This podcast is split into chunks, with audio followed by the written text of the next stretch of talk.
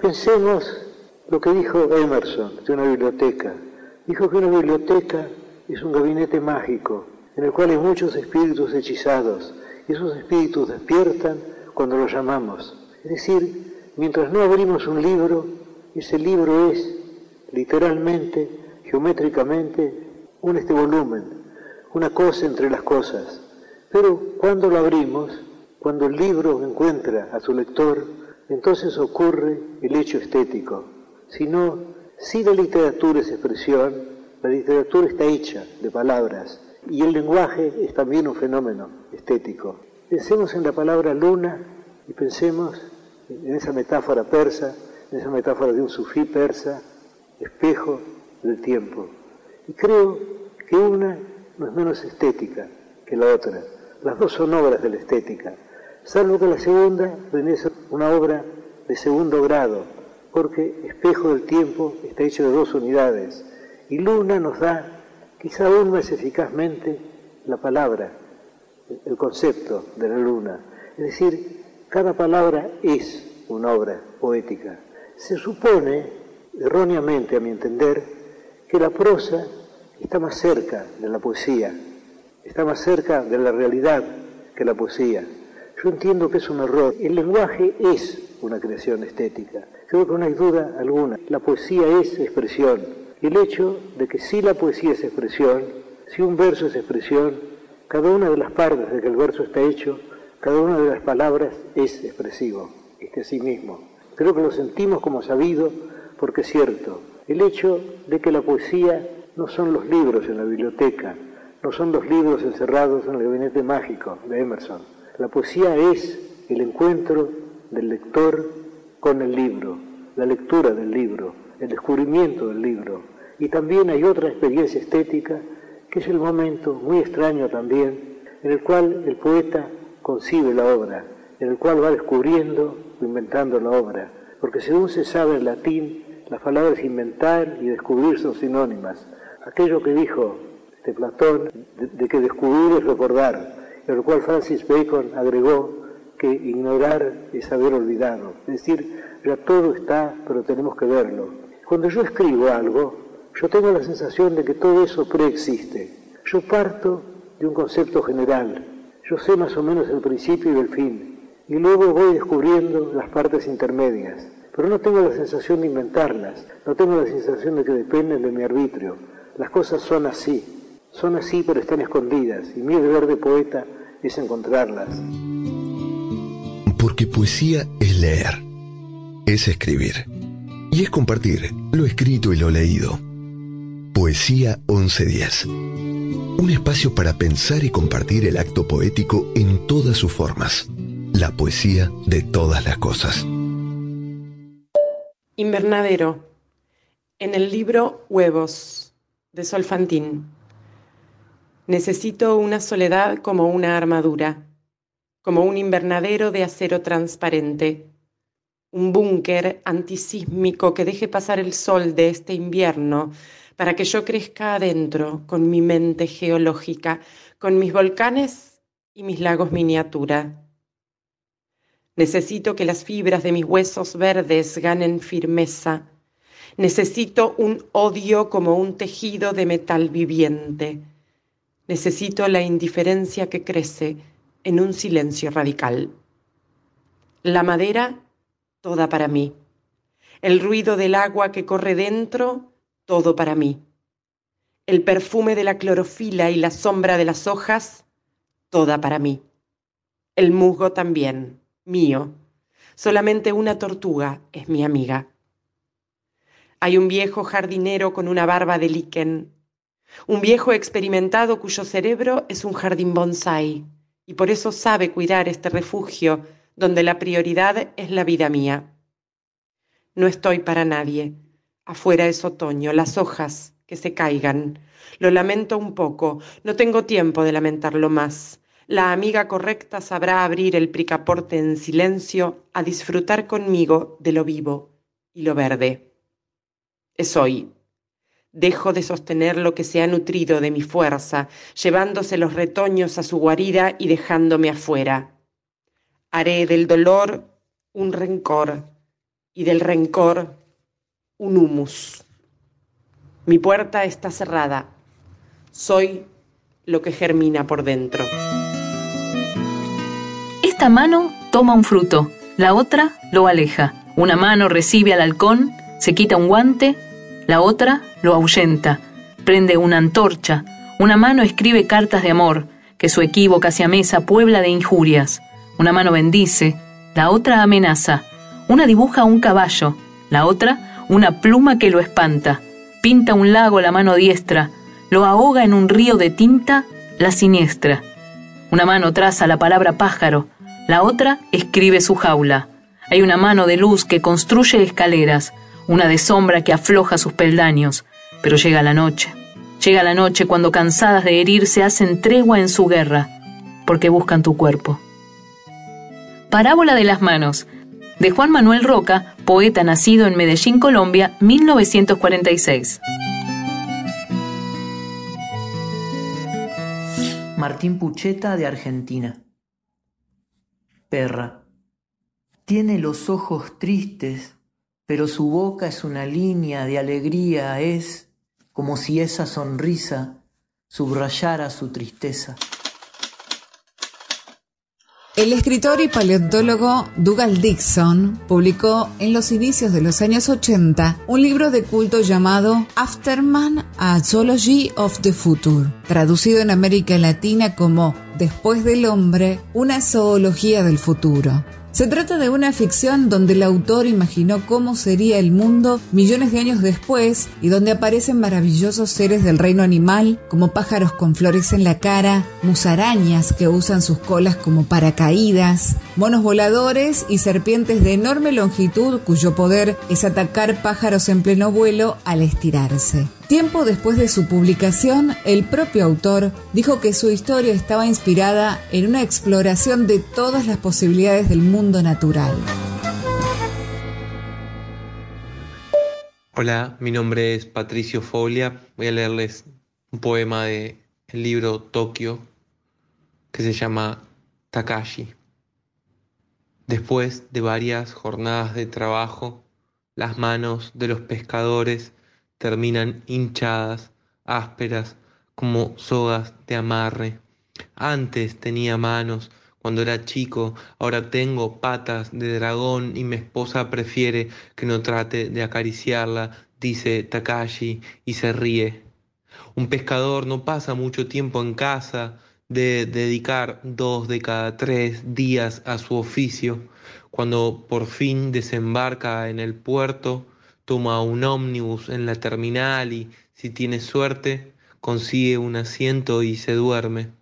En su cabeza se confunden el andar del micro con el mar, la sirena de una ambulancia con el quejido del pulpo, los motores de los autos con las poleas enormes arrastrando el cuerpo inerte del animal hasta la cubierta del buque bajo la lluvia. Necesito la luna para ver llegar el día, tanto como necesito el sol para llamar a la noche. Necesito el mar justo a mi lado. Te necesito tanto para salvar mi vida.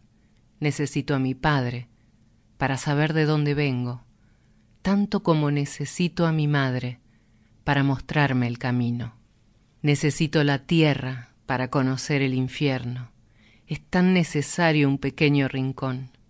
Necesito la luna para ver llegar el día, tanto como necesito el sol para llamar a la noche. Manu Chao. J'ai besoin de la lune. J'ai besoin de la lune pour lui parler la nuit. J'ai besoin du soleil pour me chauffer la vie. J'ai besoin de la mer pour regarder au loin. J'ai tant besoin de toi, tout à côté de moi. J'ai besoin de la lune pour voir venir le jour. Tant besoin du soleil pour l'appeler la nuit. J'ai besoin de la mer tout à côté de moi. J'ai tant besoin de toi pour me sauver la vie. J'ai besoin de mon père pour savoir d'où je viens. Tant besoin de ma mère pour montrer le chemin. J'ai besoin du métro pour aller boire un verre. Tant besoin d'oublier, tant besoin de prière. J'ai besoin de la lune pour lui parler la nuit. J'ai besoin de la lune pour lui parler la nuit. tant besoin du soleil pour me chauffer la vie. J'ai besoin de la mer pour regarder au loin. J'ai tant besoin de toi, tout à côté de moi. J'ai besoin de la terre pour connaître l'enfer. Tant besoin d'un petit coin pour pisser le matin. J'ai tant besoin d'amour, tant besoin tous les jours. J'ai tant besoin de toi, tout à côté de moi. J'ai tant rêvé d'un jour de marcher sous la lune. J'ai tant rêvé d'un soir au soleil de tes nuits. J'ai tant rêvé d'une vie à dormir ce matin. J'ai besoin de la lune pour lui parler la nuit. J'ai besoin de la lune pour lui parler la nuit. Pas besoin de la mort pour rire à mon destin. J'ai besoin de la lune pour lui parler la nuit. Pas besoin de la mort pour rire à mon destin.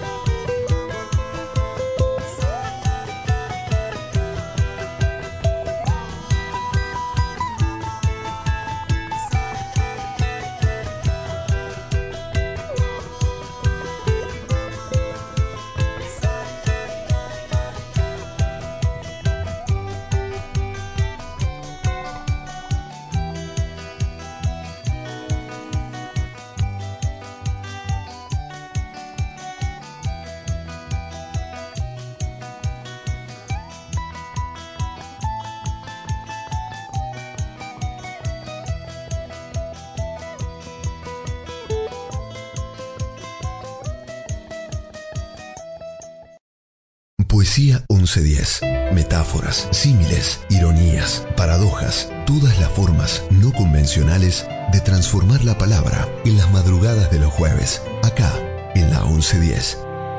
Nudífero Anhelo, de don Oliverio Girondo. Para la 1110, el mejor programa, soy Edgardo Tabasco. Si intentara una nube, una pequeña nube modesta, cotidiana, transportable, privada, quizá con el recuerdo, el cansancio, la pipa, después de algunas noches y de mucha paciencia. Qué alivio el de sentirla debajo del sombrero o saber que nos sigue, como si fuera un perro. Me extravié en la fiebre, detrás de las sonrisas, entre los alfileres, en la duda, en el rezo, en medio de la herrumbre, asomado a la angustia, el engaño, a lo verde no estaba junto al llanto, junto a lo despiadado, por encima del asco, adherido a la ausencia, mezclado a la ceniza, al horror, al delirio. No estaba con mi sombra, no estaba con mis gestos, más allá de las normas, más allá del misterio, en el fondo del sueño, del eco, del olvido. No estaba. Estoy seguro, no estaba. ¿Dónde? de Oliverio Girondo. Viviana Muñoz para M1110. Poesía. No dejes que termine sin haber crecido un poco, sin haber sido un poco más feliz, sin haber alimentado tus sueños. No te dejes vencer por el desaliento. No permitas que nadie te quite el derecho de expresarte, que es casi un deber. No abandones tus ansias de hacer de tu vida, algo extraordinario. No dejes de creer que las palabras, la risa y la poesía sí pueden cambiar al mundo. Somos seres humanos llenos de pasión. La vida es desierto y también es oasis. No caigas en el peor error, el silencio. La mayoría vive en un silencio espantoso. No te resignes, no traiciones tus creencias, todos necesitamos aceptación, pero no podemos remar en contra de nosotros mismos. Eso transforma la vida en un infierno. Disfruta del pánico que provoca tener la vida por delante. Vívela intensamente, sin mediocridades. Piensa en ti, está el futuro. Y enfrenta tu tarea con orgullo, impulso y sin miedo. Aprende de quienes pueden enseñarte no permitas que la vida te pase por encima sin que la vivas. Carpe diem, Walt Whitman. Revista Martín Fierro. Entre los años 1924 y 1927, la publicación Martín Fierro de Arte y Crítica Libre dio un espacio a un grupo de jóvenes escritores entre los que se encontraban Jorge Luis Borges, Macedonio Fernández y Oliverio Girondo. Estos se convirtieron pronto en la manifestación de la vanguardia literaria argentina. Independientemente del nombre de la publicación, los integrantes no buscaron aportar una consecuencia de la literatura gauchesca ni formar plataformas que regresaran a las estructuras formales nacionales del siglo anterior, sino que se identificaron con una voluntad renovadora y un compromiso marcado de mantenerse en la vanguardia universal, que buscaba actualizar la literatura y el arte. Con el tiempo, este movimiento dio origen a dos grupos legendarios de la vanguardia de Buenos Aires, el de Florida y el de Boedo. Te extraño, te extraño en cada mate, en la ausencia de tus besos, en el tiempo que me sobra, en la pluma que sostengo. Te extraño, te extraño en esta lluvia, en la tarde que se duerme, en el sueño que nos lleva hasta el viejo continente. Te extraño, te extraño como un loco, como todo un insensato, como el viento que no puede más guardarse un te amo. Es el poema Te extraño del libro Maldita Conciencia. Soy Alejandro Laurenza. Y no basta con abrir los ojos y mirar para convencernos de que la realidad es, en realidad, el más auténtico de los milagros. Oliverio Girondo. Una noche. Una noche toda llena de perfumes, de murmullos y de música de alas. Una noche en que ardían en la sombra nupcial y húmeda las luciérnagas fantásticas. A mi lado, lentamente, contra mí, ceñida, toda muda y pálida, como si un presentimiento de amarguras infinitas hasta el fondo más profundo de tus fibras te agitara. Por la senda que atraviesa la llanura florecida caminabas, y la luna llena, por los cielos azulosos, infinitos y profundos, esparcía su luz blanca, y tu sombra, fina y lánguida, y mi sombra por los rayos de la luna proyectada, sobre las arenas tristes de la senda se juntaban. Y eran una, y eran una, y eran una sola sombra larga, y eran una sola sombra larga, y eran una sola sombra larga. Esta noche solo, el alma llena de las infinitas amarguras y agonías de tu muerte, separado de ti misma por la sombra, por el tiempo y la distancia, por el infinito negro donde nuestra voz no alcanza.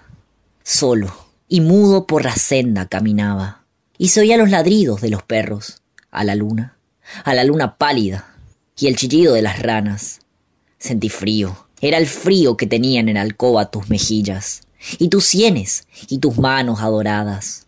Entre las blancuras níveas de las mortuorias sábanas era el frío del sepulcro, era el frío de la muerte, era el frío de la nada.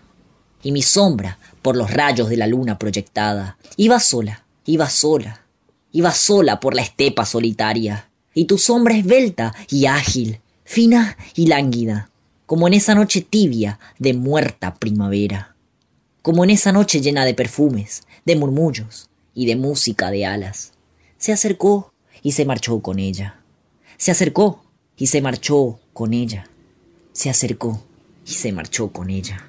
Oh, las sombras enlazadas. Oh, las sombras que se buscan y se juntan en las noches de negruras y de lágrimas. José Asunción Silva.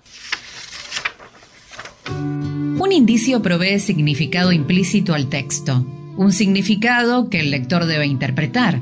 Son datos, por ejemplo, que nos hablan de la psicología del personaje, su religión, ética o su clase social y que al recibirlos, el lector se nutre de información que si bien está escrita en el texto, se desprende de ese nuevo conocimiento.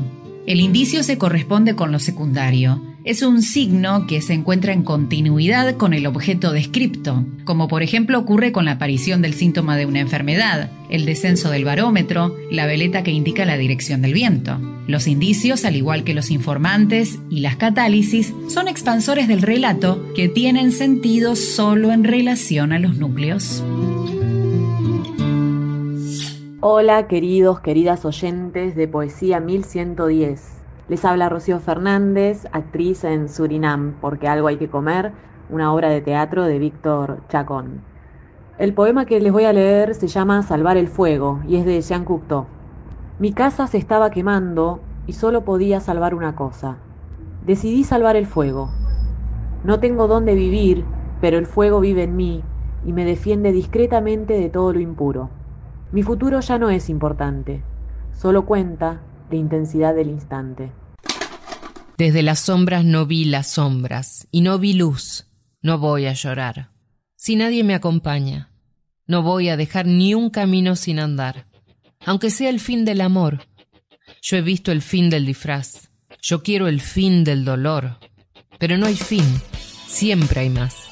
Yo tuve el fin y era más. Yo tuve el más y era el fin. Yo tuve el mundo a mis pies y no era nada sin ti. Crucé la línea final por tu amor, tan fuerte como el no amor, tu amor. Parábola de un mundo mejor. Charlie García y Pedro Aznar. Tu amor. Yo quise fin y había más. Yo quise más, no había fin. Lo que yo quise encontrar estaba atrás y no aquí. Desde las sombras no vi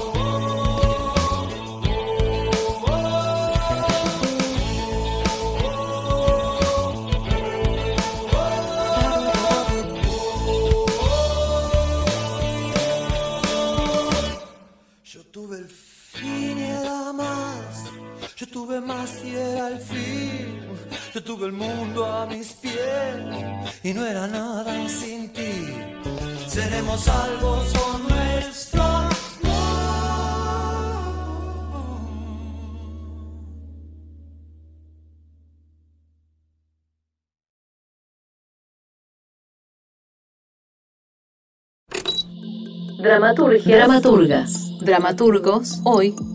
Omar Lopardo.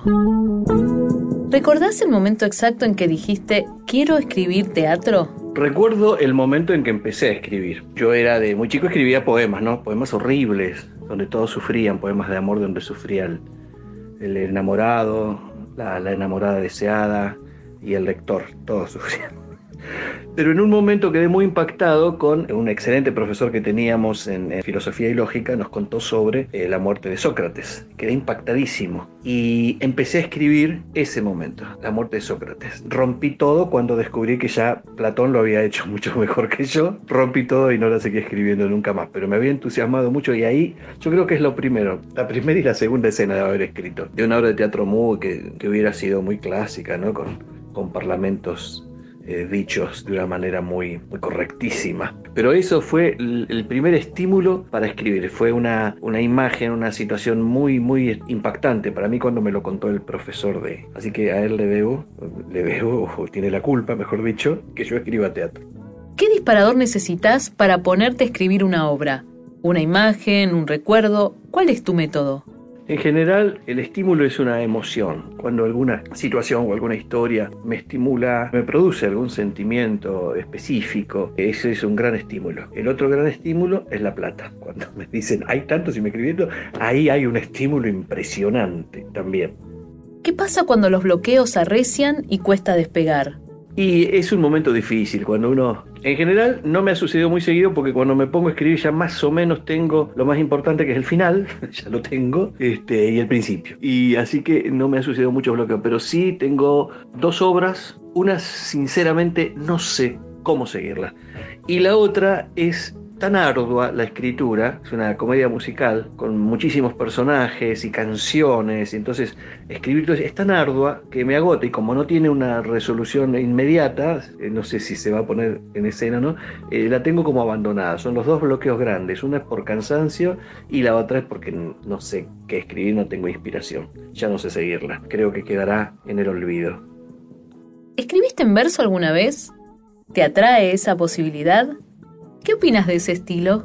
Bueno, mm, como he escrito comedias eh, musicales infantiles y adultas, me es fácil el verso, me gusta además, pero claro, no es toda una obra en verso, son eh, escenas que son dichas cantadas, entonces bueno, se usa la, métrica y la rima, la métrica y, y, se usa el verso. Me gusta mucho, me gustaría escribir toda una obra en verso, me gustaría, sería un gran desafío, pero es muy lindo.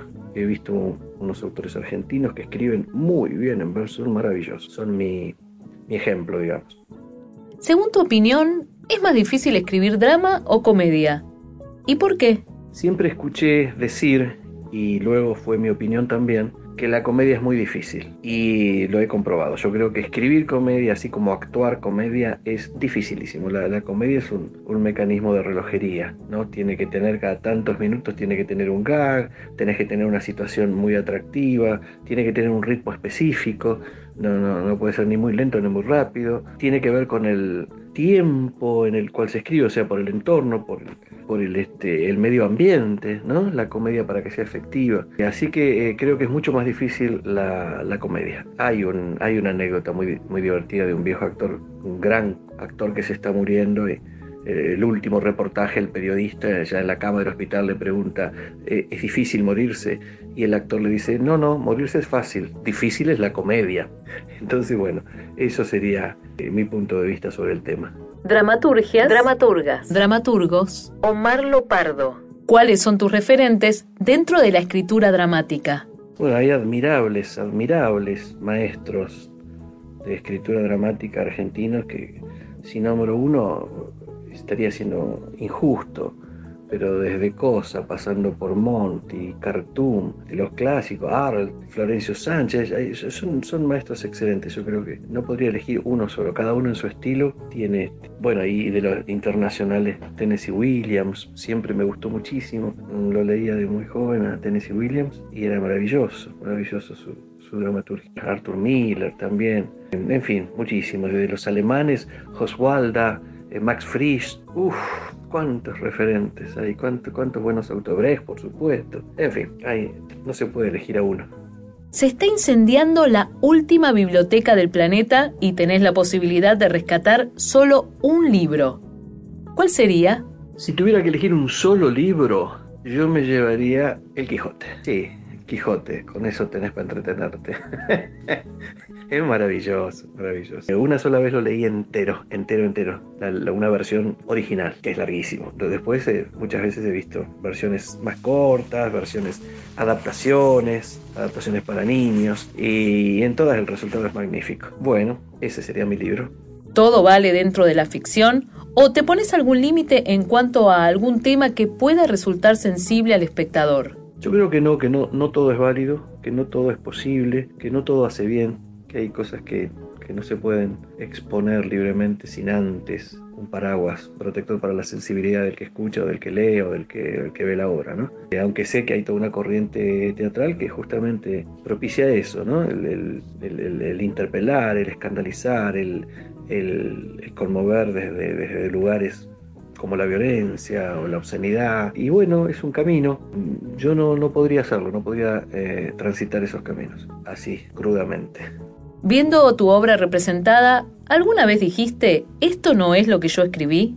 Sí, me ha sucedido varias veces que me llevo algunas sorpresitas cuando voy a ver mi obra puesta. Por eso, ahora últimamente, primero pregunto cómo la hicieron, viste, qué le pusieron antes de para, para que la sorpresa no, no me impacte en el rostro demasiado. Pero me ha sucedido, sí me ha sucedido que, se han cambiado todo a veces. Pero bueno, uno sabe que cuando entrega una obra para que la represente ya no es de uno, es un, objeto colectivo donde va, va a haber una impresión del, del, autor, una impresión, una impresión del actor, o sea, lo que se le llama dra dramaturgia de actor, dramaturgia de director, y cada uno va a poner su granito de arena y la obra puede cambiar un poquito, poquito. Una vez me sucedió que yo había dado un infantil, una obra infantil este, musical, y me invitan al estreno, y la protagonista era una niña. Y cuando llegó el director, como le sobraba gente, puso tres niñas protagonistas, repartió el texto entre, entre tres. Y yo decía, pero no, no puede ser, no, no cierra la historia con tres niñas protagonistas. Bueno, él lo hizo igual y bueno, estaba todo bien. Felicitaciones, abrazo y beso. Ni me consultaron. Después en otra que se hizo en teatro mm, comercial, bien, con buena producción. Cuando paso por el teatro, un lindo teatro en temporada del Mar del Plata, veo que hay un personaje de más. Digo, ¿cómo? Si yo esta hora era de seis personas, ¿por qué tiene siete personajes? Y bueno, también el director ni me consultó. ¿Qué se le va a hacer? Sorpresitas uno se lleva. La última. ¿Estás escribiendo algo? ¿Algún proyecto por encarar?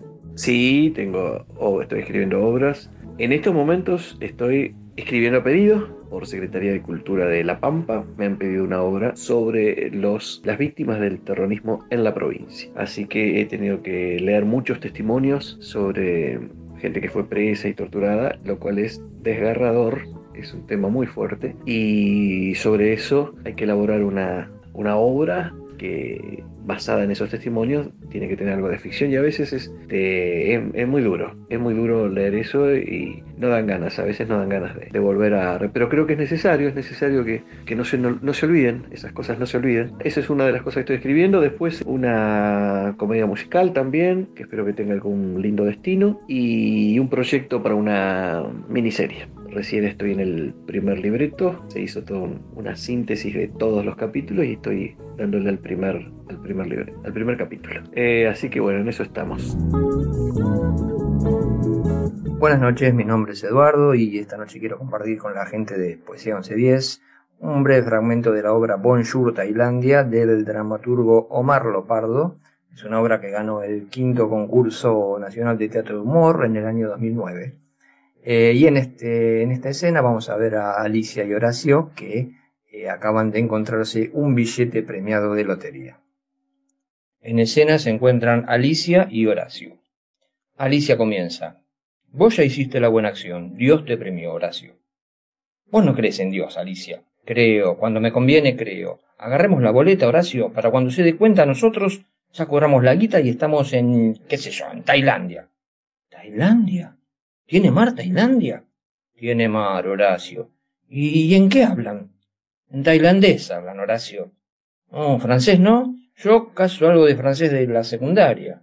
Sí, también, también hablan en francés. Yo sé decir bonjour, qu'est-ce que vous voulez? Je suis Philippe Delou. Bueno, con eso es suficiente, Horacio. Te van a entender todo.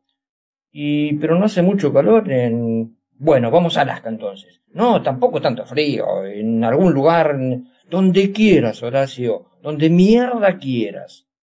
¿Te imaginas? Bajamos del avión llenos de guita y decimos, Bonjour, Tailandia. Che, por barco se puede ir a Tailandia, ¿no? Porque a mí el avión me da como cagazo. Sí, se puede ir en barco, pelotudo, pero decidite ya. Está bien, pero para, guardar la boleta ahí en el caramelero. No, en el caramelero no, busquemos un lugar seguro. El lugar más seguro es el más obvio, Alicia. Si entran chorros, no van a buscar en el caramelero, Mi viejo guardó durante años miles de dólares en una maceta en el balcón del departamento. Entraron tres veces chorros a robarle y nunca revisaron la maceta. ¡Qué astuto! ¿Y así los conservó siempre? Siempre. Bueno, siempre no. Un día se le secó la plantita de la maceta, era una salea preciosa. ¿Y? Y bueno, y la señora de la limpieza la vio seca y decidió sacar la planta vieja y poner una nueva. Y nunca más vio a la señora de la limpieza. ¿Y a los dólares? Tampoco. ¡Ay, Horacio! Pero nosotros no tenemos señora de limpieza, Alicia. El sistema funciona. Haz lo que te digo. Ponele en el caramelero. Dramaturgias. Dramaturgos. Dramaturgas. Hoy, Omar Lopardo.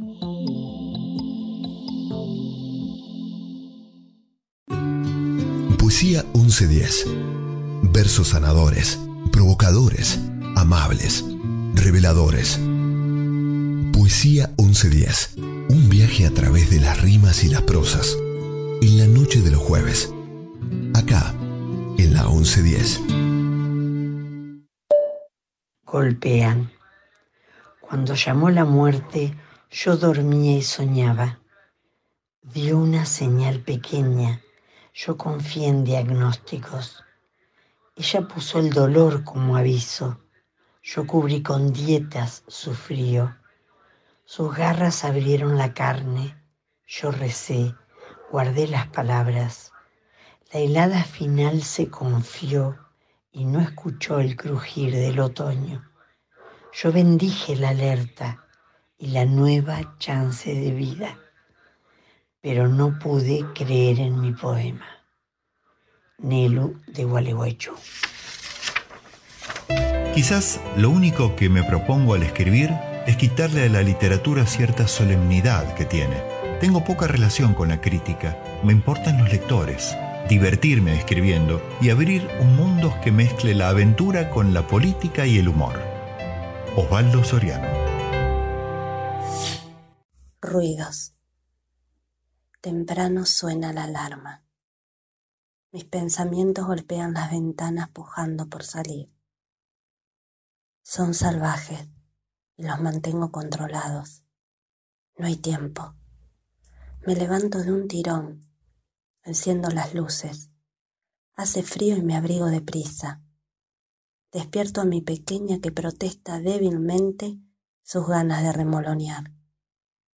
La ayudo a vestirse.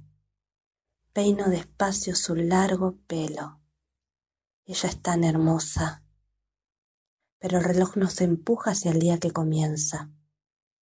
Salimos. Afuera la oscuridad nos recibe con su aliento fresco en plena cara. Su mano diminuta se aferra a la mía. El silencio llena los oídos y el otoño congela los pies. Avanzamos rodeadas de las figuras borrosas de los árboles, verdaderos monstruos botánicos, esquivando el brillo de los charcos concebidos por la última lluvia. Nuestros pasos golpean la tierra húmeda. En un recodo del camino se escucha el sonido metálico de una cuchara raspando un recipiente. Adivino el desayuno de los viejitos de la chacra que vamos dejando atrás. Esperamos en la esquina. Las mudas sombras de los maquis también tiritan su quietud. A lo lejos se aprecia el rumor de un motor acercándose lentamente. El transporte está llegando. Los faros se encandilan. Nos despedimos hasta más tarde con un abrazo y muchos besos. Todavía no aclara, pero creo que el cielo se colmará de sol. Retorno serena. Un gallo afina la voz ondulando su canto. Los perros aún saborean sus sueños de huesos y gallinas robadas. La llave pelea con la cerradura para abrir la puerta por culpa de mis dedos entumecidos. Adentro mi hogar es refugio y nido. En la estufa chisporrotea el fuego. pongo la pava para unos mates y a tostar una rodaja de pan casero. El agua silba un preludio amargo y la miga cruje su ternura rota. Imagino unos versos con minuciosos ruidos. Siento emerger esa tibieza de letras dentro mío. Suspiro. Bárbara Corol, desde el bolsón. Lo que llevo es mar, salado y azul es lo que llevo. Lo golpeo y suena un abismo, tambor insondable es lo que llevo. Lo que llevo va conmigo de un lado a otro, se queda aunque yo cambie. Llanura sin pozo, canción de arena y sed. A flor la traición, acampan trampas en lo que llevo. Sobre la piel del animal frente al fuego llego y esta gota de sal, esta lágrima azul salen de mí, se derraman en la orilla luminosa. A la verdad, a la verdad el fuego, lo que llevo. Paso del jaguar sobre el blues. Angie Gaona. Hola, soy Andrea Cayón, soy narradora, amante de las letras, amante de los cuentos, amante de leyendas y mitos. Y siempre me gustaron mucho los microcuentos, porque es como el, así la, el cuento en pocas palabras que lo dice todo.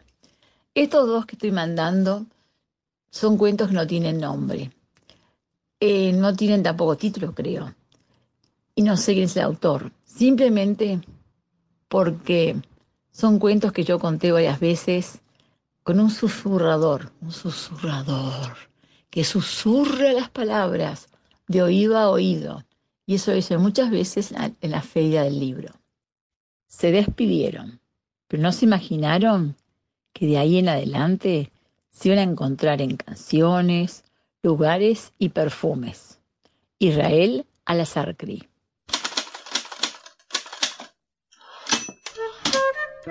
La vida de la cantante Edith Piaf no fue precisamente un lecho de rosas, pero la fortuna llegó a su vida en forma de amor, cuando el campeón del mundo de boxeo, el francés Marcel Cerdan, se enamoró perdidamente de ella. La pareja estaba tan unida que cuando por sus respectivos trabajos debían separarse, se escribían sentidas cartas. Yo te amo irracionalmente, anormalmente, locamente y nada puedo hacer para evitarlo. La culpa es tuya, eres magnífico. Abrázame con el pensamiento entre tus brazos y piensa que nada cuenta en el mundo aparte de tú y yo, decía Edith a su amado. Palabras a las que Segdan contestaba. Existe una sola Edith Piaf y yo tengo la suerte, yo, pobre boxeador bruto, de ser amado por ella. La suerte se terminó el día en que Seddan perdió la vida en un accidente de avión viajando de París a Nueva York, donde se encontraba la cantante. Herida en el alma por el resto de su vida y pese a haberle escrito antes de la muerte de su amado, cada vez que Edith cantaba el himne El Amour, se lo dedicaba aquel pobre boxeador bruto que le robó el corazón para siempre. Herida en el alma por el resto de su vida y pese a haberlo escrito antes de la muerte de su amado, cada vez que Edith cantaba el himne L'amour, se lo dedicaba aquel pobre boxeador bruto que le robó el corazón para siempre. La letra más o menos decía así. El cielo azul puede hundirse sobre nosotros y la tierra puede venirse abajo. Poco me importa si tú me amas. No me importa el mundo entero, mientras que el amor inunde mis mañanas, mientras que mi cuerpo se entremezca entre tus manos. Poco me importan los problemas, amor mío, ya que tú me amas. Iría hasta el fin del mundo, me teniría de rubia si me lo pidieses tú. Iría a descolgar la luna. Iría a robar una fortuna si tú me lo pidieses. Renegaría de mi patria, renegaría de mis amigos si me lo pidieses tú. Se pueden reír de mí, que haría lo que fuera si me lo pidieses tú. Si un día la vida te arranca de mi lado. Si murieses estando lejos de mí, poco me importa si tú me amas, porque yo también moriría. Tendremos para nosotros la eternidad en el azul de toda la inmensidad, en el cielo, ya sin problemas. Mi amor, ¿crees que nos amamos? Dios vuelve a juntar a los que se aman.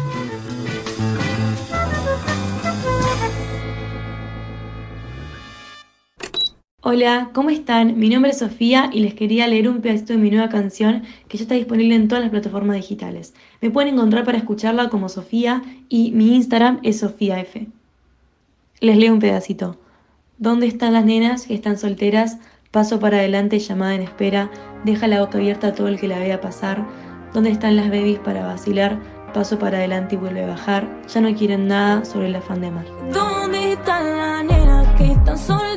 Paso para adelante y llama ven espera. Deja la boca abierta a todo el que la vea pasar. ¿Dónde están las babies para vacilar? Paso para adelante y vuelve a bajar. Ya no quiere nada sobre el afán de amar. Todas entraron free, deja vivir su weekend. Las solteras vienen y me siguen. La vida es corta y por ti perdió mil chistes.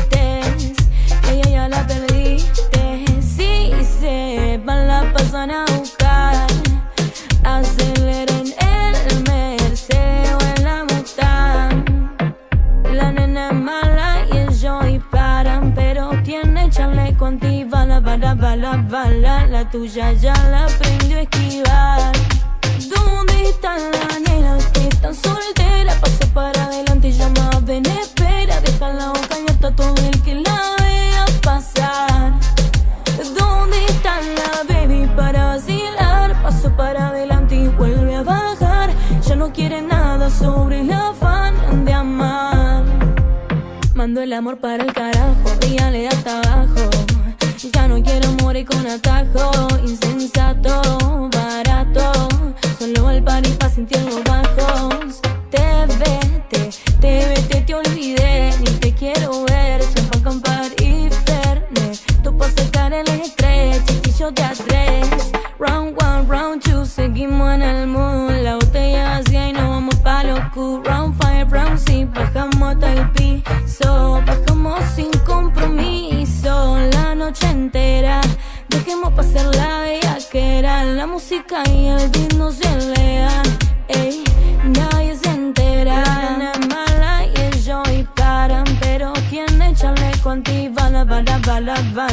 Tuya ya la aprendió a esquivar. ¿Dónde están las nenas que están solteras?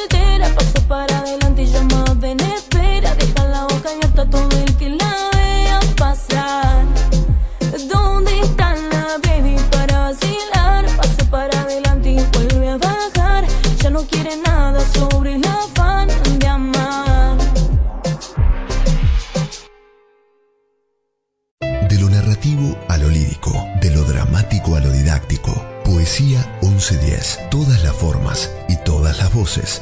En las madrugadas de los jueves. Por la 1110, la radio pública de Buenos Aires. Hola, mi nombre es Ceci Bulgarelli, soy la persona detrás de la página de Instagram Literary Root Los Justos, de Jorge Luis Borges. Un hombre que cultiva su jardín, como quería Voltaire, el que agradece que en la tierra haya música, el que descubre con placer una etimología. Dos empleados que en un café del sur juegan un silencioso ajedrez, el ceramista que premedita un color y una forma, un tipógrafo que compone bien esta página que tal vez no le agrada una mujer y un hombre que leen los tercetos finales de cierto canto, el que acaricia a un animal dormido, el que justifica o quiere justificar un mal que le han hecho, el que agradece que en la tierra haya Stevenson, el que prefiere que los otros tengan razón. Esas personas que se ignoran están salvando el mundo. Beatriz Viterbo es el nombre de la amada muerta que Borges describe en su cuento El Aleph. Se dice que el personaje femenino estuvo inspirado en un gran amor del escritor llamada Estela Canto, de quien se cuenta también fue la encargada de mecanografiar el maravilloso relato, mientras Borges se lo dictaba para ser después entregado en la revista Sur, donde se publicaría por primera vez en el año 1945.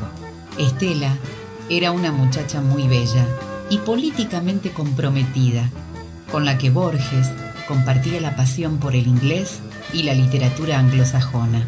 En una carta que Jorge Luis le envió en 1945 escribe, Esta semana concluiré el borrador de la historia que me gustaría dedicarte, la de un lugar en la calle Brasil, donde están todos los lugares del mundo.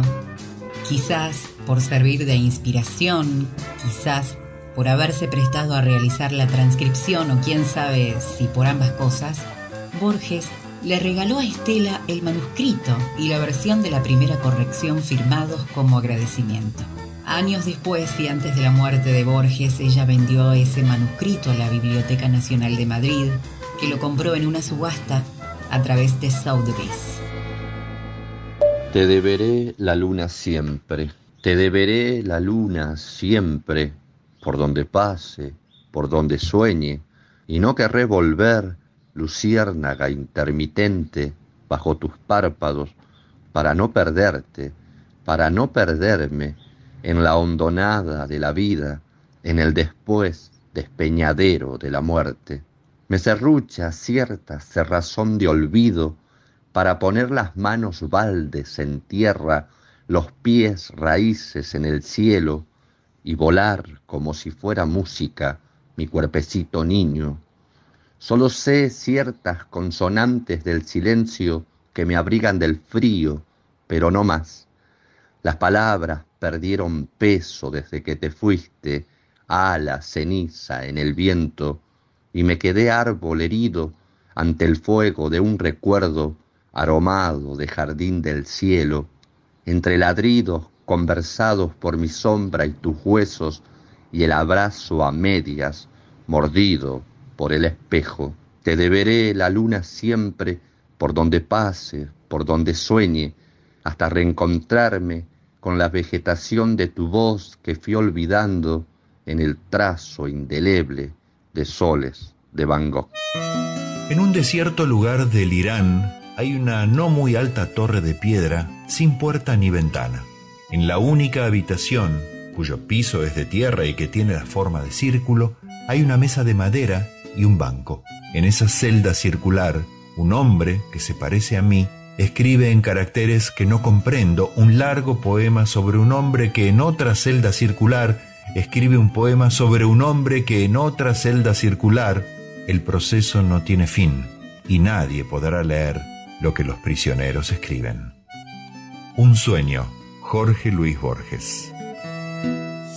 Debajo de la almohada para soñar mejor. Es que los sueños malos atormentan mis noches y ando por esta vida caminando dormida. Y dormida no puedo encontrar el camino. Las sombras se acrecientan, el vacío me toca. ¿Te acordás, abuelita? Vos pasabas la tarde seleccionando hojitas, rascando la corteza de algún árbol amigo, y llegada la noche cosías la bolsita.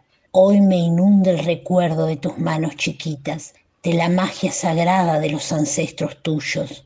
Hoy quisiera, viejita, que tocaras mi almohada. He puesto tu bolsita, la que me regalaste, la que encontré olvidada. Es que los sueños malos atormentan mis noches y ando por esta vida caminando dormida. Zamarréame el alma, abuelita querida, que pueda abrir los ojos, que no los cierre más. Mi nombre es Alicia Báez y acabo de leerles un poema de mi autoría que se llama La Bolsita. Hay tanta gente que escribe para lucirse. Yo empecé así y fracasé hasta el día en que olvidé esas pretensiones. Adolfo Bioy Casares. ¿Cuántos caminos debe recorrer un hombre antes de llamarlo hombre? ¿Cuántos mares debe navegar una paloma blanca antes de dormir en la arena? ¿Y cuántas veces deben volar las balas del cañón antes de que sean prohibidas para siempre? La respuesta, amigo mío, está soplando en el viento. ¿Cuántos años debe existir una montaña antes de ser arrastrada al mar? ¿Y cuántos años pueden existir algunas personas antes de que se les permita ser libres? ¿Y cuántas veces puede un hombre girar la cabeza y fingir que no ve?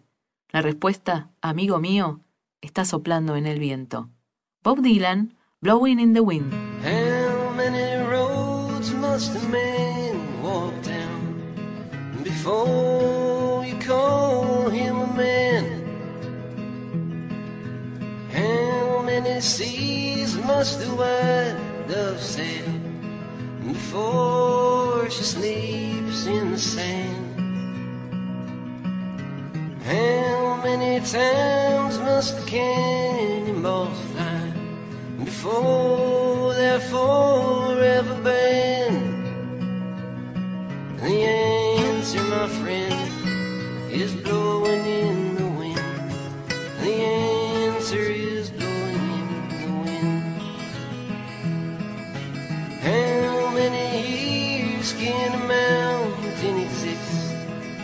before it's washed to the sea?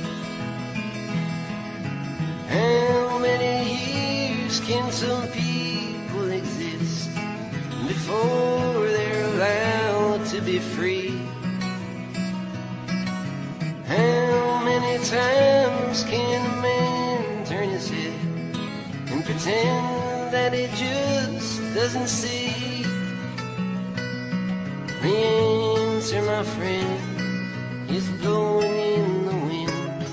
The answer is blowing in the wind. How many times must a man look up before he really sees the sky?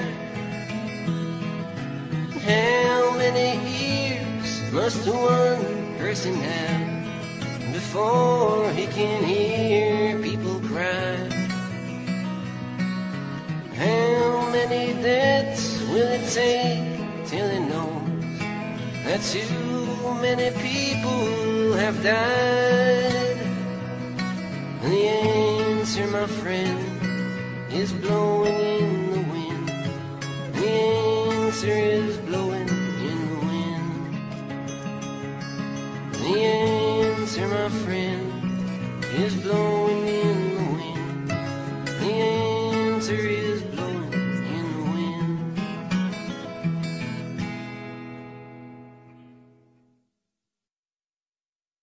Endecasílabos, bisílabos, octosílabos, alejandrinos.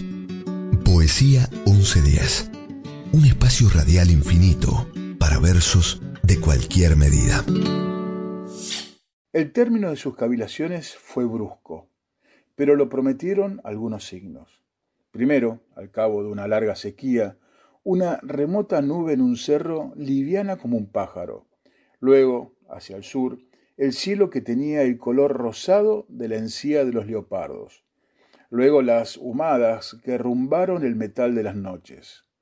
Después la fuga pánica de las bestias, porque se repitió lo acontecido hace muchos siglos. Las ruinas del santuario del dios del fuego fueron destruidas por el fuego. En un alba, sin pájaros, el mago vio cernirse contra los muros el incendio concéntrico.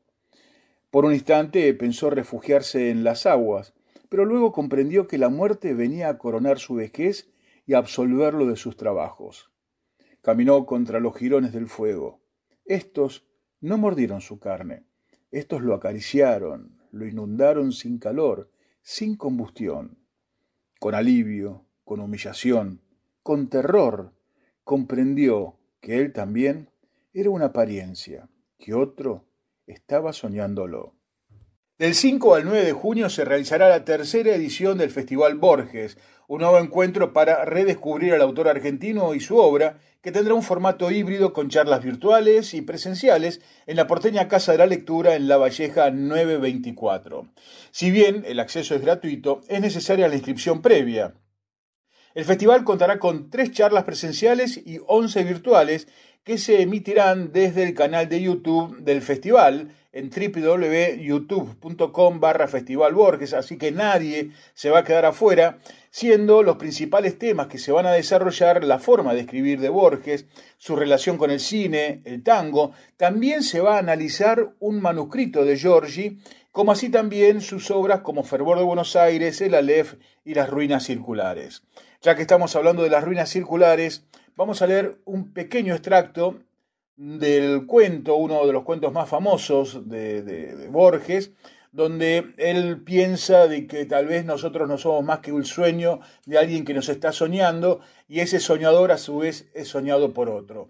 Esperemos que los disfruten. Mi nombre es José María Mondino, soy locutor de Radio Ciudad y aquí con el amigo Eduardo Grilli les queríamos alcanzar toda la información para que puedan participar de este festival y para quien conoce a Borges, para que profundice. Y quien no conoce a Borges, que lo descubra. Es un gran autor, con grandes cuentos, y es eterno, es profundo, y es como todos los cuentos de Borges que va, apuntan y van hacia el infinito. Vale la pena leerlos.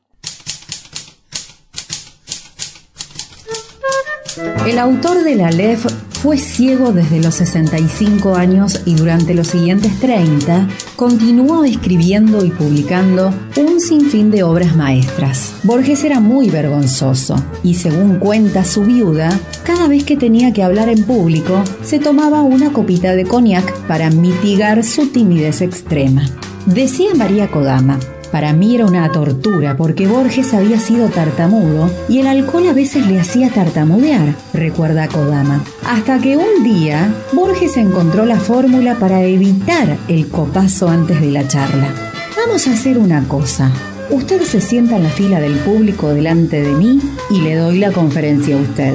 ¿Intentamos eso? Como usted quiera. Yo fui como loca, pensando que a lo mejor no resultaba, pero resultó y a partir de ahí no tomó más la copita de nada y siguió con las conferencias. Unas charlas que Borges, en realidad, daba solo a su mujer y no al público. Hola, ¿qué tal? Mi nombre es Ezequiel y quería compartir con ustedes un texto de mi autoría que se titula Los trámites del copiloto. El jefe en exilio, liderando el espacio. A lo lejos, bien lejos, se sirve la mesa. Los trámites del copiloto congelan la noche, el aire viciado, la luna espejada. Las justas sintonías sobrevuelan el caos, infusiones nocturnas a la par del sentimiento. El cuarteto es una estrofa de cuatro versos en decasílabos. La rima suele realizarse en consonante. El primer verso con el cuarto y el segundo verso con el tercero, formando lo que se llama rima A-B-B-A. Veamos este ejemplo de El poema de los dones de Borges. Nadie rebaje a lágrimas o reproche. Rima A. Esta declaración de la maestría. Rima B. De Dios que con magnífica ironía, de nuevo rima B, me dio a la vez los libros y la noche. Cierra rimando con la primera. Muy buenas noches, Poesía 1110. Soy Martina Castro y esta noche quiero compartir con ustedes este poema de Ketty Mangione, Sin pena ni gloria. Habrá que ponerse de pie, tirar las muletas que usamos sin necesitar y nos sacaron callos de tanto no encontrar lo que buscamos. Habrá que coser heridas con hilos de valentía, esa misma de la que echábamos mano cuando creíamos que bastaba con lo que deseábamos. Habrá que hallar el olvido a fuerza de recuerdos, sin escatimar en recursos ni esfuerzos para no borrar ni un solo dolor del recorrido. No habrá que soltar ni saltar ni aplicar el optimismo raído de que no importa lo que pasó y que lo que viene será mejor porque será lo merecido. Habrá que crear un diccionario con las palabras que nos dijeron y operarlas con un experto bisturí que no deje duda alguna de que había que extirpar y dejar el agujero al descubierto hasta que pare de sangrar. Habrá que barajar y dar de nuevo, esta vez conociendo el juego y marcando las cartas, porque no parece haber sido suficiente jugar limpio y sin miedo. Habrá que ponerse de pie y dejar que la sangre fluya otra vez, siendo más cuidadosos y que llegue al corazón sin desgarrarnos los pies.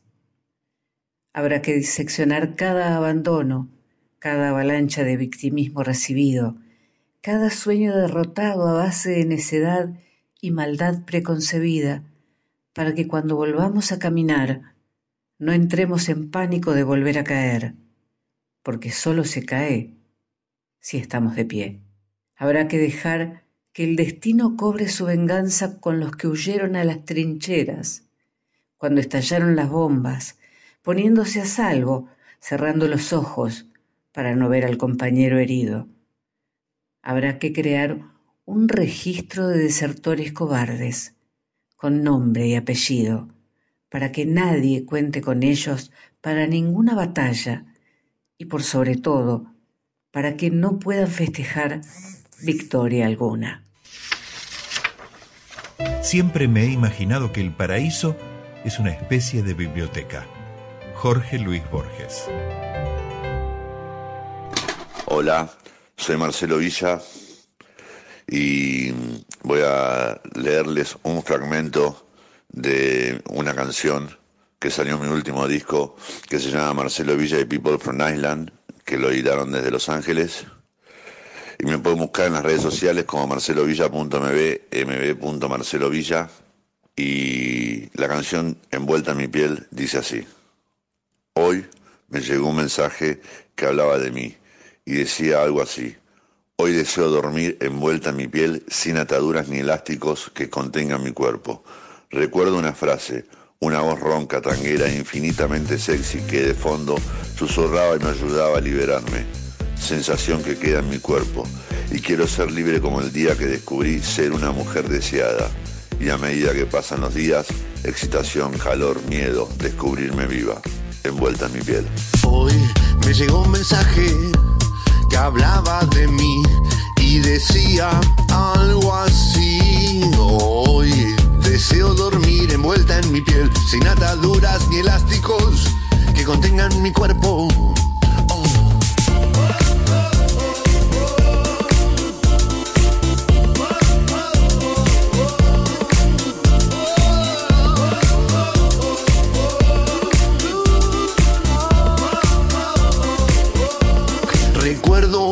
Frases, una voz ronca, tanguera, infinitamente sexy, que de fondo susurraba y me ayudaba a liberarme. Sensación que queda en mi cuerpo y quiero ser libre como el día que descubrí ser una mujer deseada y a medida que pasan los días de excitación,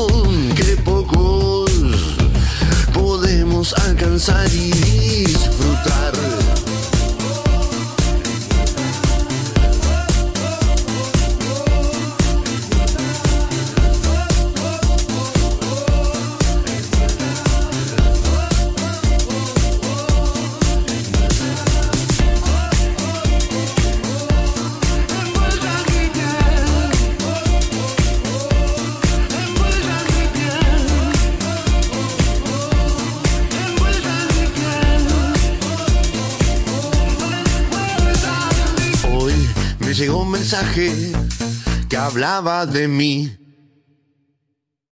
Poesía 1110. Un espacio para compartir las rimas y prosas que más nos gustan. Buenas noches, soy Vincent Amadeus y en esta oportunidad con la actriz y locutora Magali Cohen vamos a interpretar un melodrama titulado ¿Qué cosa? en forma de rap, en forma también de parodiar un poco a los que cantan freestyle y rap. Bueno, espero que se diviertan. Buenas noches, gracias.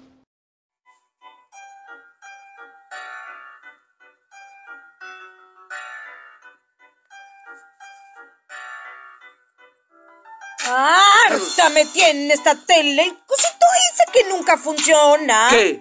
Coso. El coso, ese que se conecta a la cosa de atrás. ¿Por qué lo pones mal? Para que termino con esta cosa y te ayudo. Otra vez con el tema de la cosa que ya. Cosas que pasan, ¿qué va a ser? Cosas que no tendrían que pasar.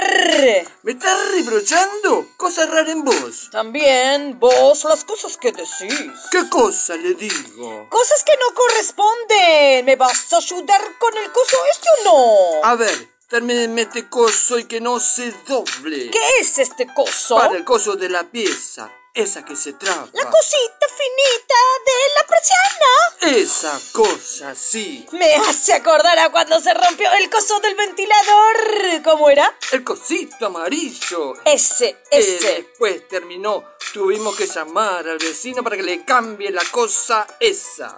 Tu vecino, más chanta que el cosito orto. A ver, sosteneme esta cosa, si es justo el cosito.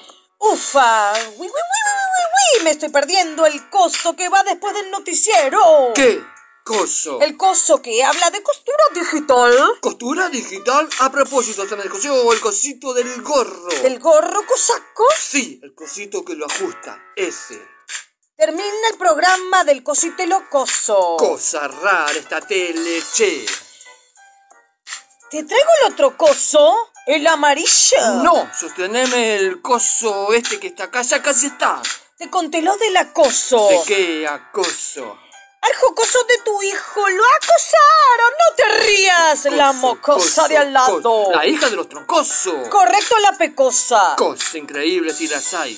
Le hizo un corazón con queso mantecoso. Todos los troncosos son medio raros. Troncoso, padre está internado. ¿Sabías? Le dicen psicosomático en el barrio. ¿Es psicosomático? Psicosomatiza cualquier cosa que le pasa. ¿Qué cosa?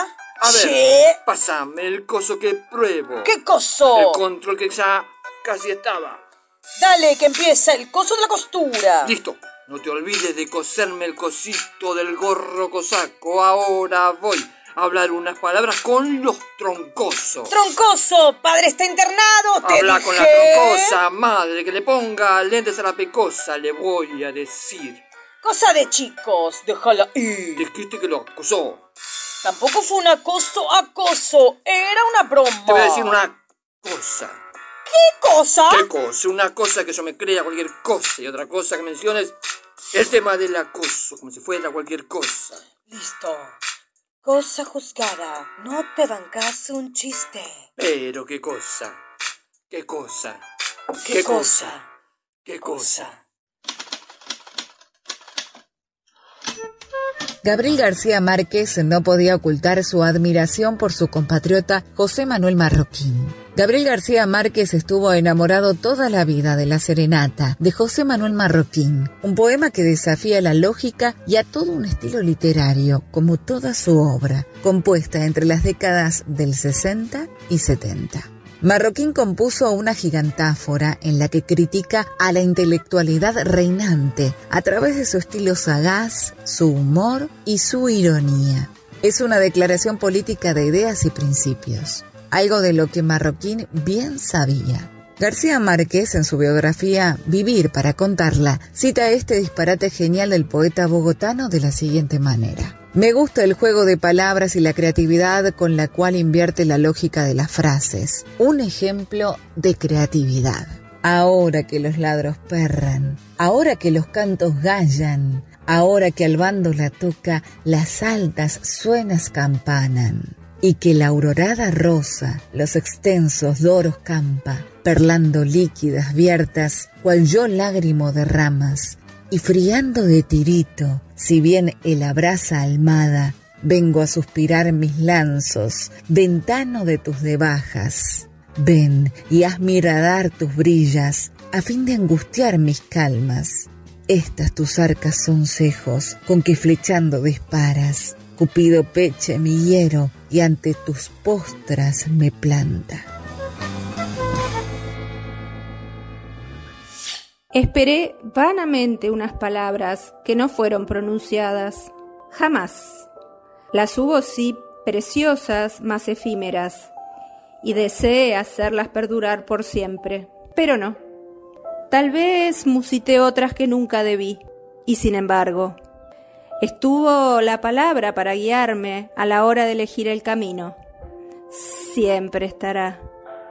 Seductoras se hospedaron en los libros, en poemas de amor y otros escritos, puro aire fresco. Desafiaron desde el papel en blanco que las descubra. Ha habido silencios atiborrados de ellas y ausencias gritando que no están, que no están. En exceso me importunaron, tan sin sentido. En la distancia me vinieron a buscar y me alegraron. Las hirientes fueron dardos de mi lengua, perdón por eso. De todas las palabras nunca dichas, sobrevuelan como la duda. Soy Diana Beltramo y este poema, Las Palabras, lo escribí hace ya mucho tiempo. El ómnibus se detuvo en el kilómetro 211. Marisa bajó y el chofer también para entregarle su equipaje. Cuando el ómnibus retomó su marcha, Marisa empezó a caminar. Eran parajes de tierras rojizas. Ignoro por qué tenían este color. En verdad, no sé nada de geología. Marisa caminó un par de kilómetros y se sentó a descansar sobre su equipaje. Ignoro si hacía calor o frío porque no sé nada de meteorología. Además, yo no estaba allí. Marisa hizo acopio de fuerzas y se levantó. Para orientarse mejor sacó de su bolso unos binoculares, o quizá fuera un catalejo, no sé nada sobre instrumentos ópticos, y echó una ojeada a los confines de su visibilidad. Avistó una figura humana mosqueando en el horizonte. Caminó hacia ella. La figura caminaba a su vez hacia Marisa. Esto es lo que creo, aunque no me respalda en ello ningún conocimiento de geometría. Unos minutos después, la figura se hizo reconocible para Marisa. Era un hombre. Andaba casi desnudo y estaba peinado y maquillado con arreglo a las normas vigentes en el grupo humano, tribu, clan o a lo que fuera que él pertenecía. No quiero dar detalles sobre esto por miedo a meter la pata, ya que no sé absolutamente nada de antropología. En verdad, la única disciplina que domino es la literatura. Sinceramente, creo que sé más que nadie en esta materia. Pero ya no puedo escribir más, lo siento. Mi falta de formación en otras disciplinas me lo impide, interponiéndose constantemente entre mi pluma y mis lectores. Esta traba merecería de mi parte sin duda un profundo estudio, pero yo no lo puedo hacer porque no sé nada de epistemología. Solo me queda entonces decir adiós y gracias. No sé si corresponde despedirme así, perdón, pero es que no sé nada sobre modales. Fragmento Literatura con vallas. Leo Maslía. Mi nombre es Graciela Maschi, soy escritora residente en San Miguel. En el 2012 publiqué mi primer libro de cuentos cortos eh, que se llama Íntimas Relaciones y mm, desde el 2015 coordino un taller para chicos, un taller literario y actualmente soy miembro de la SADE eh, San Miguel, la Sociedad Argentina de Escritores.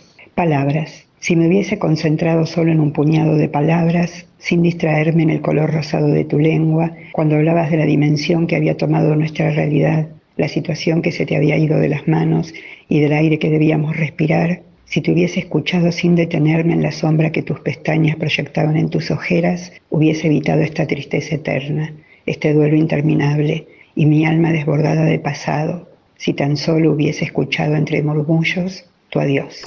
Andan por las calles los poetas, poetas, poetas, como si fueran cometas, cometas, cometas, en un denso cielo de metal fundido, fundido, fundido, impenetrable, desastroso, lamentable y aburrido.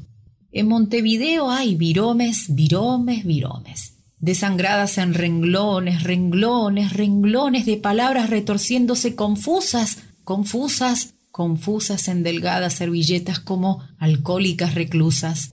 Miran para el cielo los poetas, poetas, poetas, como si fueran saetas, saetas, saetas, arrojadas al espacio que un rodeo, rodeo, rodeo hiciera regresar para clavarlas en Montevideo. Leo Maslía, Biomes y Servilletas. En Montevideo hay poetas,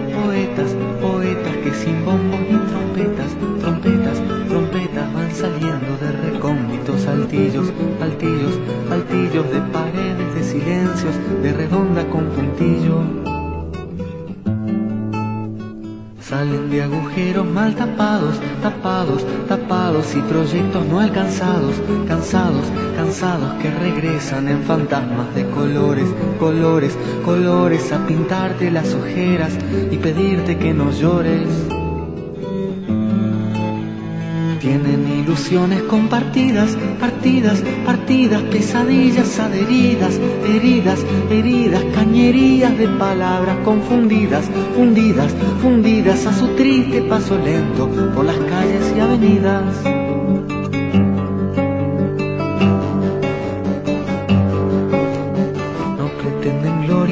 Laureles, laureles, laureles, solo pasan a papeles, papeles, papeles, experiencias totalmente personales, sonales, sonales, elementos muy parciales que juntados no son tales. Hablan de la aurora hasta cansarse, cansarse, cansarse sin tener miedo a plagiarse, plagiarse, plagiarse, nada de eso importa ya mientras escriban, escriban, escriban su manía, su locura, su neurosis obsesiva. Andan por las calles los poetas, poetas, poetas como si fueran cometas, cometas, cometas en un denso cielo de metal fundido, fundido, fundido, impenetrable, desastroso, lamentable y aburrido.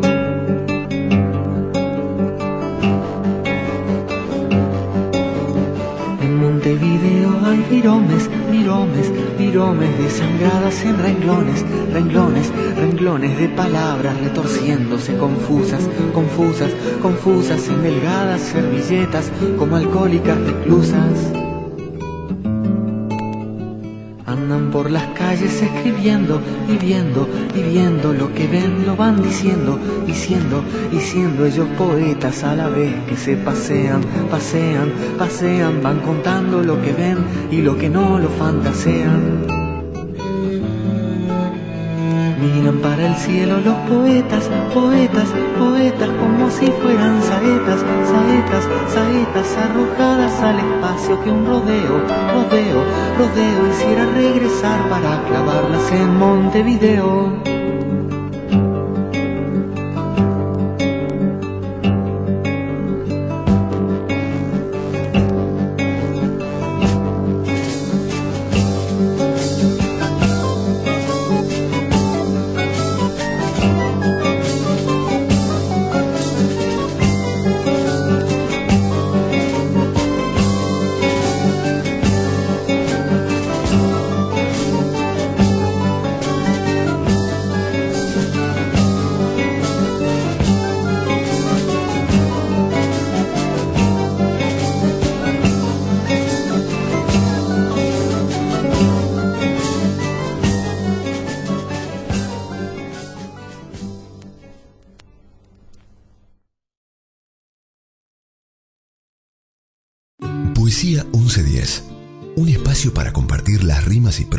Que más nos gustan.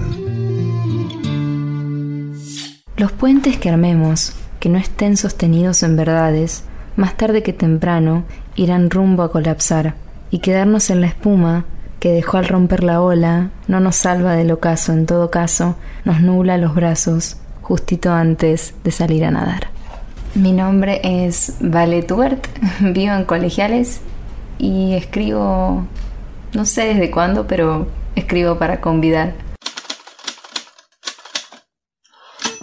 El círculo vicioso de Dorothy Parker. Dorothy Parker fue una cuentista, dramaturga, crítica teatral, humorista, guionista y poetisa estadounidense, famosa por su cáustico ingenio, su sarcasmo y su capacidad de captar el lado oscuro de la vida urbana en los primeros años del siglo XX. Su vida transcurrió en un torbellino de amigos, maridos, exmaridos y amantes, lo que la transformó en una verdadera leyenda de New York. En junio de 1919, el agente teatral John Tuhey organizó una cena de bienvenida con amigos para Alexander Volcott, crítico de teatro del New York Times, que volvía de la guerra. Fue tan divertido y lo pasaron tan bien que decidieron reunirse periódicamente. Inicialmente se hacían llamar la comisión y como eran servidos por un camarero que se llamaba Luigi, se autodenominaron la Comisión Luigi, que finalmente se transformó en El Círculo Vicioso, una de las mesas literarias más famosas del período.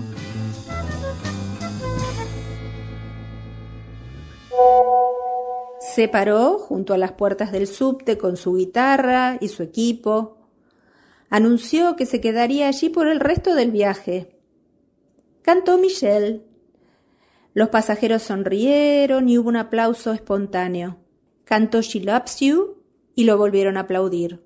Agradeció a la muchedumbre por haber concurrido al estadio para escucharlo.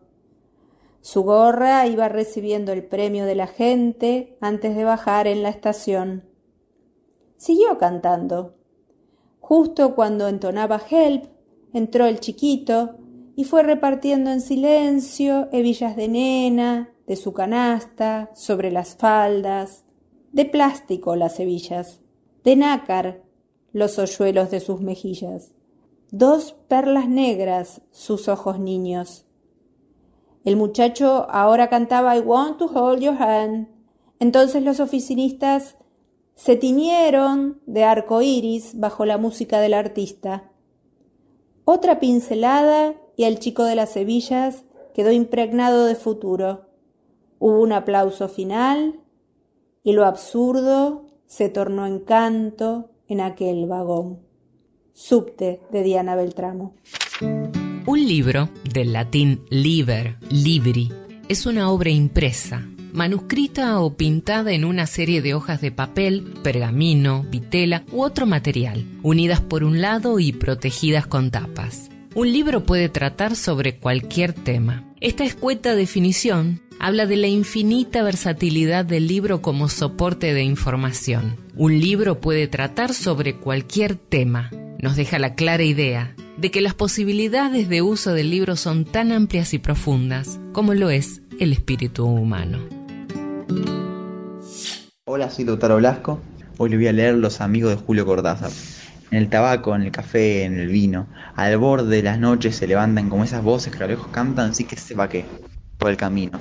Livianamente, hermano del destino, y oscuros sombras pálidas, me espantan las moscas de los hábitos, me aguantan que siga floten de tanto remolino. Los muertos hablan pero al oído, y los vivos son mano tibia y techo, suma de lo ganado y lo perdido. Así un día en la barca de la sombra, de tanta ausencia, abrirá mi pecho esta antigua ternura que los nombra. A veces pienso que los días de mi vida se parecen a las teclas de esta máquina. Son redondos y precisos, y justamente porque no hacen otra cosa que escribir. Paco Urondo me ha dicho, quiero que escribas algo para el diario de Mendoza. Yo le he dicho que bueno, que si a esa voz precipitada que se dispara desde algún rincón de esta madre Baires y atraviesa una milla de paredes, y antes de colgar la voz me ha dicho un día de estos tomamos un café y charlamos, y yo he dicho que sí, que bueno, y le he pedido a mi vieja que me sirva un café. Y bebo en honor de Paco este solitario café que de otra manera se enfriaría en el pocillo, esperando el día porque aquí no hay tiempo realmente para las ceremonias del ocio. Y todo se reduce a voces y urgencias y paredes y señales. Y ahora me siento a escribir y en el mismo momento, a 600 kilómetros de aquí, mi amigo Lirio Rocha se sienta en la puerta de su rancho, porque sus días son igualmente redondos, solo que en otro sentido. Y si el mar lo permite, son también precisos, a su manera. Se sienta, como digo, en la puerta de su rancho, en la punta del diablo, al norte de Cabo Polonio, entre el faro de Polonio y el de Chuy, y mira el mar después de cabalgar un día sobre el lomo de su chalana, porque es el tiempo de la zafra del tiburón, ese oscuro pez del invierno hecho a su imagen y semejanza, y se pregunta, es necesario que se pregunte para que yo siga vivo, porque yo soy tan solo su memoria, se pregunta, digo, ¿qué hará el flaco? Es decir, yo, 600 kilómetros más abajo, en el mismo atardecer. Y entonces yo me pregunto a mi vez qué es lo que hago realmente, o para decirlo de otra manera, ¿por qué escribo? Que es lo que se pregunta todo el mundo cuando se le cruza por delante uno de nosotros. Y entonces uno pone cara de atormentado y dice que está en la gran cosa, la misión y toda esa lata. Pero yo sé que a mi amigo Lirio Rocha no puedo decirle nada de eso porque él sí que está en la gran cosa. Esto es, en la vida, y que yo hago lo que hago, si efectivamente es hacer algo, como una forma de contarme todas las vidas que no pude vivir.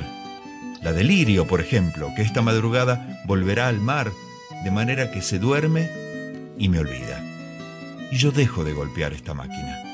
Y ahora que es de noche cerrada, y las voces y las paredes se han muerto esta mañana, y la gran noche de Buenos Aires se parece al mar, pongo un disco de Jobim para no morirme del todo y pienso en mi otro amigo, porque es el momento de los amigos y las ausencias.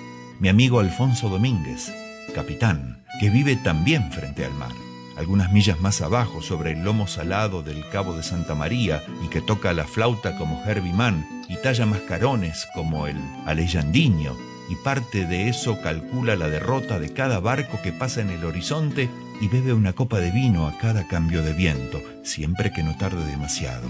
Y entonces vuelvo a golpear otra tecla y otra, porque me digo que, después de todo, nadie sabrá de ellos, si no es por este viejo artificio, y que es igualmente urgente y necesario que mi amigo Antonio Di Benedetto y Mercedes del Carmen Thierry, que tiene los ojos más sabios del mundo, y don Florencio Giacobone, que vive en Rivadavia y prepara las mejores conservas de este lado de la tierra y que todos los inviernos baja al delta a faenar un par de cerdos en el almacén de Nene Brusone, que nació en las islas y tripuló aquel doble par de leyenda con el flaco Bataglia, cuando todos los remeros eran campeones y el resto generoso de los muchos y buenos amigos de Mendoza tengan noticias de estos otros amigos que viven frente al mar.